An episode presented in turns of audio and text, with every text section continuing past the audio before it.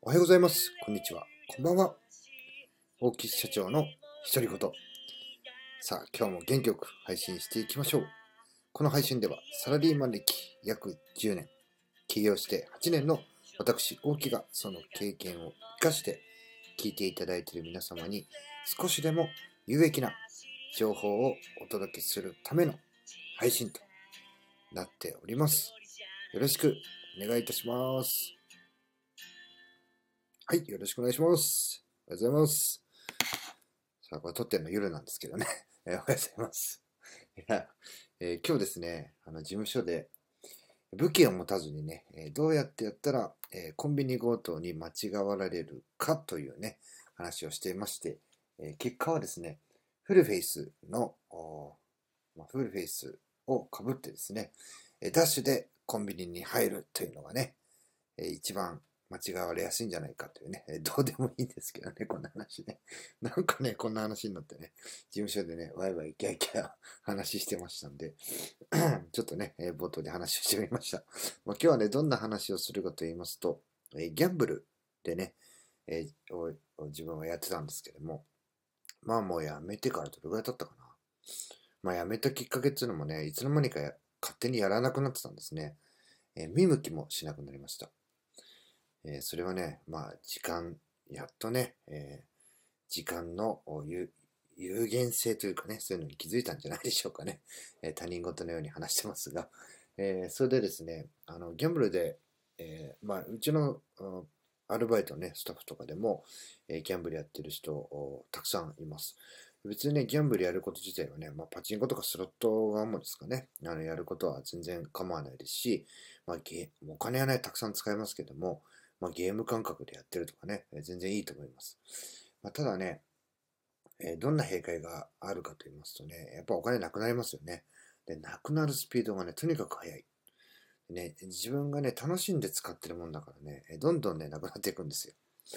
で、えーこれをね、え私なりに、え何がいけなかったかっていうのに、えーまあ、分析すするとですね、まあ、一発逆転なんですよね。男ってね、こういうのに、まあ僕は特にね、こういうのに憧れましたね。えここで来ればとかね。あとはね、あの次、次こそはみたいなね。まあ負けてこうこう、火がついてね。なんか負けたままじゃ終われね。一発ね、逆転してやるみたいな。まあ、そういうのがね、えーまあ結局それでね、あの一発逆転来ることもあるんですけども、またね、えーやめようと思ったらまた伸びてしまうんですよね。次もやればね、次も次もってね、まあ、一発逆転って言ったら何発逆転望むんだよって話になっちゃうんですよね。えーそそんなことはね、一発逆転を何十何十年発逆転みたいな話、えーなことやってましたね。まあ、10年もやってないか。そんなことやっててね。やっぱ、あの、あるね、ちょっと有名な方がやってたんですけども、えー、かもられる人っていうのはね、一発逆転を、に、ね、望みを強く見出す人っていうのは、まあ、かもられるみたいなことをね、言ってる方いらっしゃったんですけど、本当ね、その通りだなというふうにね、思いましたし、僕がそうでしたね。なので、まあ、行き着く先というのは、一発逆転というよりはね、まあ、コツコツやってる人の方が、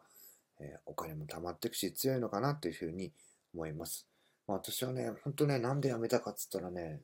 ななんでなんでしょうね。もうなんか見るのも嫌になりましたし、